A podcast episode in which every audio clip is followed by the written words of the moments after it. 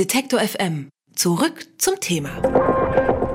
Die Debatte um Hetzkommentare im Internet wird immer wieder geführt. Der Kommentar von Anja Reschke in den Tagesthemen hat die Diskussion noch einmal angestoßen. In nahezu jedem sozialen Netzwerk wird offen gehetzt. Gegen andere Meinungen, andere Religionen und auch gegen andere Menschen. Matthias Richel hat das selbst erlebt. Am 27. Juli teilte er bei Facebook und Twitter zwei Bilder. Sie zeigen eine Zeltstadt und Flüchtlinge. Aber nicht im Jahr 2015, sondern 1989. Es sind die Botschaftsflüchtlinge Flüchtlinge der DDR in der Prager Botschaft der Bundesrepublik Deutschland. Nur falls das jemand gerade schon wieder vergessen haben sollte, ist schon lange her, schreibt er dazu. Der Beitrag polarisiert, schon kurze Zeit darauf folgen die ersten Hetzkommentare. Wie geht man mit der Hetze in den Kommentarspalten um? Darüber spreche ich jetzt mit Matthias Richel. Hallo Matthias. Hallo. Welche Kommentare hast du denn auf deine Tweets bekommen und wie bist du gerade mit diesen Hasskommentaren umgegangen? Also zunächst mal habe ich gar nicht so viele Kommentare bekommen, sondern habe gemerkt, dass das wirklich sowohl bei Twitter als auch bei Facebook zwei Beiträge sind, die total durch die Ecke gegangen sind. Also es gab Retweets, die gut funktioniert haben, es wurde viel gefällt, auf Facebook wurde es halt geteilt unendlich oft und geliked. Das waren zunächst erstmal so die ersten Reaktionen. Also es schien irgendeinen Nerv zu treffen und vielleicht auch die so ein bisschen zu ermutigen, die auch gerade diese Debatte im Netz natürlich ganz verstärkt erleben. Hm. Ähm, es gab also eher wenig Pro-Kommentare, sondern eher diese, dieses Teilen und Engagement war relativ hoch. Hm. Dann kamen sehr schnell Kommentare, die vor allen Dingen gesagt haben, man kann die Situation damals äh, mit DDR-Flüchtlingen und der heutigen Flüchtlingssituation nicht vergleichen. Die waren auch völlig okay, kann man so sehen. Ich habe gesagt, das will ich auch gar nicht und habe es begründet, wo, was mich zu diesem Post veranlasst hat und dass es eher darum ging zu sagen, dass wir auch in jüngster Vergangenheit in einer Flüchtlingssituation waren und, wollte nur daran erinnern, dass auch in Deutschland und von Deutschen solche Solidarität nötig war. Dann ging es aber allerdings sehr, sehr schnell darum, um die aktuelle Flüchtlingsdebatte und da gab es dann nichts mehr Positives. Dann ging es eigentlich nur noch darum zu sagen, dass wir hier nicht willkommen seien, dass das Wirtschaftsflüchtlinge sind auf unsere Kosten, dass, dass man mit denen schlimmste Sachen, die ich wirklich nicht wiederholen möchte, aber dass es halt alles besser wäre, als dass die zu uns kommen und das in einer unsäglichen Art und Weise, ähm, die mich wirklich veranlasst hat, darüber nachzudenken, äh, wie man in Zukunft mit sowas umgehen kann. Und Ergänzung die Faktor, dass erstaunlich viele Menschen das tatsächlich unter ihrem Klarnamen gemacht haben und ich mhm. mich gefragt habe, woher das kommt. Wie bist du dann, als die Stimmung so gekippt ist, wie bist du dann mit denen umgegangen, die wirklich so voll auf die Zwölf hauen, sag ich mal? Also am Anfang habe ich es ganz einfach gemacht, wie man es immer macht. Ich habe zunächst die Kommentare gelöscht und habe sie dann blockiert und habe dann darüber nachgedacht, dass es natürlich totaler Bullshit ist oder zumindest absolut nicht effektiv, weil es in meinen Kommentarspalten nicht mehr sichtbar ist. Aber überhaupt nicht effektiv, weil ich keinen Moment geschaffen habe, wo die Menschen darüber kurz nachdenken, was sie da eigentlich sagen. Und habe dann einfach einen Kommentar runtergesetzt, in dem ich gesagt habe, Achtung, ich werde das wie gehabt machen, ich werde die Beiträge löschen werde die aber vorher alle screenshotten, also einen Screenshot damit machen, werde dann einen eigenen Beitrag machen und all diese Kommentare in einem großen Bild, in einer großen Bildcollage zusammenstellen, um dann die jeweiligen Kommentatoren wieder darauf zu markieren, zuzüglich aber mit ihren Arbeitgebern und mit ihren Schulen. Und dann habe ich gesagt, und dann könnt ihr ja mal das ja mal in eurer Wirklichkeit ausdiskutieren, was ihr hier im Netz ablasst. Mhm. Und das hat eine neue Dynamik entwickelt. In zwei Richtungen. Einerseits fanden es viele Leute wahnsinnig gut, was ich da geschrieben habe und diese, allein dieser Kommentar ging auch wieder quer durchs Netz und wurde besprochen, was mich sehr gefreut hat. Aber andererseits ging es natürlich dann ganz schnell um die Debatte. Hat es Wirkung? Geht es ums Anscheißen? Geht es ums Petzen? Jemanden so bloßzustellen? Jemanden sozusagen in seinem Umfeld zu diskreditieren für das, was er da im Netz schreibt? Du schreibst selbst, äh, es ist der dümmstmögliche Ansatz, um auf solche Kommentare zu reagieren. Warum hast du dich trotzdem dafür entschieden? Ja, zunächst einmal ist es ja erstmal wahnsinnig unsympathisch. Ich, also wenn ich irgendwas nicht leiden kann, dann ist es irgendjemand, wenn irgendjemand jemand verpetzt oder mit Finger zeigt und so Schuld auf andere. Und es ist, ist erstmal ein unsympathischer menschlicher Zug. Ich habe aber auch gleichzeitig meinen Beitrag, den ich dazu, um das zu erklären, warum ich mich für diese Taktik entschieden habe, auch erklärt. Ich halte das wirklich für eine Art Selbstverteidigung. Ich bin es wirklich leid, immer in diesen Me Mechanismus zu verfallen von Löschen, Moderation, Blockieren und so weiter und so fort. Das ist ja nicht mein Beruf.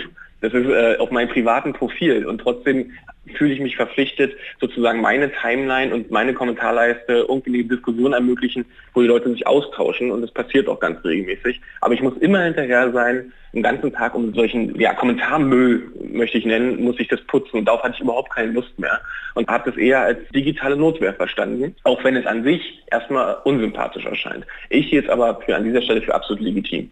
Hm.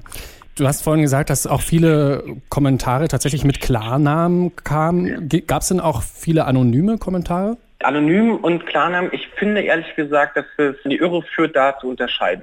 Natürlich gibt es Namen wie Steff und Nachname Ahn und dann ist der Vorname Stefan. Ne? Mhm. Natürlich gibt es, aber ich glaube, gerade bei Facebook sind die Menschen gar nicht so anonym, wie sie daherkommen. Nicht nur natürlich für Facebook, sondern halt auch für alle anderen von außen. Denn mhm. mal so sein eigenes Facebook Netzwerk bildet oftmals die Realität ab. Man befreundet sich mit Freunden, mhm. mit Kollegen, mit Familie, mit Mitschülern und so weiter und so fort. Also eigentlich bildet man das reale soziale äh, Netz ziemlich gut bei Facebook ab. Insofern kann man sich da drin nicht in, ähm, anonym verstecken, ja. sondern man, man ist erkennbar, man ist identifizierbar. Nur halt manchmal nicht über den Namen. Der Name reicht ja, wenn man einfach nur sozusagen in diese reale Welt hineinsticht und sagt, schaut mal, was euer Kumpel, den ihr aus der realen Welt kennt, was der im Netz eigentlich ablässt und findet ihr denn das in Ordnung? Facebook argumentiert ja immer mit dieser Klarnamenpflicht, äh, dass das vielleicht mehr Anstand in die Kommentarspalten bringt, ist aber dann letztendlich ja wahrscheinlich gar nicht so kriegsentscheidend, wenn man eben, wie du gesagt hast, durch das Umfeld eh schon so ein bisschen rausfinden kann, wer dahinter steckt. Ich glaube, dass das Facebook hat an einer Stelle recht. Ich glaube, das hat seine Wirkung gehabt. Ich glaube, dass diese Wirkung aber passé ist. Wenn man sich Facebook-Seiten wie zum Beispiel Pegida anguckt, dort sind, glaube ich, knapp 150.000 Menschen organisiert. Und diese Seite findet auf diesen Pegida-Seiten, finden Debatten weitgehend ohne Gegenrede statt.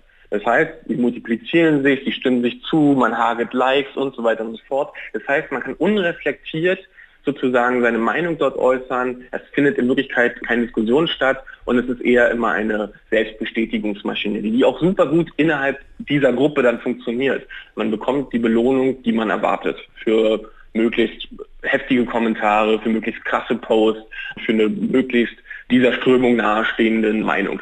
Natürlich ist, wenn dann diese Bewegungen, beispielsweise Pegida zum Beispiel auf die Straße drängen, in die Wirklichkeit, dann sind die Leute plötzlich überrascht, dass man mit dem Klarnamen, dass es ja wirklich Relevanz auch außen hat und dass es ähm, plötzlich einen Bezug bekommt auf die eigene Wirklichkeit. Das heißt, einerseits verstehen sie nicht, wenn Gegenrede entsteht, deshalb passieren Begriffe wie Lügenpresse, weil die Menschen verlernt haben im Netz, in ihren eigenen Organisationsräumen, in ihren eigenen netzkulturellen Umgebungen, dass Gegenrede ein wahnsinnig wichtiger Aspekt in der Diskussion in einer Gesellschaft ist. Mitunter konnte man ja auch schon beobachten, dass solche hysterischen Kommentar- oder Shitstorms ja auch schon ja, Folgen hatten dann im echten Leben sozusagen. Ein Porsche-Lehrling zum Beispiel hat über einen Facebook-Kommentar seine Ausbildung verloren oder ein Forscher musste nach einem Altherrenwitz seine Professur abgeben.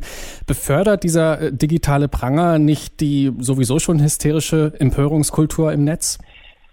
Naja, das ist halt wirklich ein Grenzgang, das sehe ich auch. Ich glaube nicht, dass es, dass man Angestellten als ersten Schritt feuern sollte. Also ich finde immer, man braucht den Moment der Rechtfertigung und ich finde, man braucht diesen Moment der Reflexion. Meine erste Wahl der Mitte wäre also nie zu sagen, wir feuern dich, weil du irgendwas im Internet geschrieben hast. Das kann es ja nicht sein. In, in einer aufgeklärten Gesellschaft muss man über Positionen reden können. Du hast jetzt aus eigener Erfahrung das so ein bisschen miterlebt, wie so Hetzkommentare auf einen einprasseln können. Du schreibst, der Welpenschutz ist vorbei und das gilt für alle Beteiligten. Heißt das, wir müssen mit der Hetze in sozialen Netzwerken leben? Das müssen wir wirklich, aber das müssen wir in der, in der in Anführungsstrichen wirklichen Welt ja auch. Wir haben allerdings Mechanismen entwickelt in einer wehrhaften Demokratie, die Dinge, die nicht demokratisch sind, zu verhindern weiß mit allen rechtsstaatlichen Mitteln. Dieses Selbstverständnis muss im Netz auch einziehen. Es ist und wird nie so sein, dass, ein, dass das Netz ein rechtsfreier Raum war. Das ist ein totaler Trugschluss. Es galt schon immer normales Recht auch im Internet, auch in Deutschland. Und wenn dort offene Volksverhetzung, wenn dort zum Mord aufgerufen wird, wenn dazu, wenn ein stumpfer Nationalismus trifft und das auch noch identifizierbar ist, dann müssen wir das genauso angehen. Und ich glaube, das ist, dagegen haben wir zu wenig getan und zeigten dann eher, in der rauen Wirklichkeit uns eher überrascht, wo dann plötzlich diese ganzen Demonstranten herkommen und wo dann plötzlich dieser offene Rassismus plötzlich an den Tag tritt.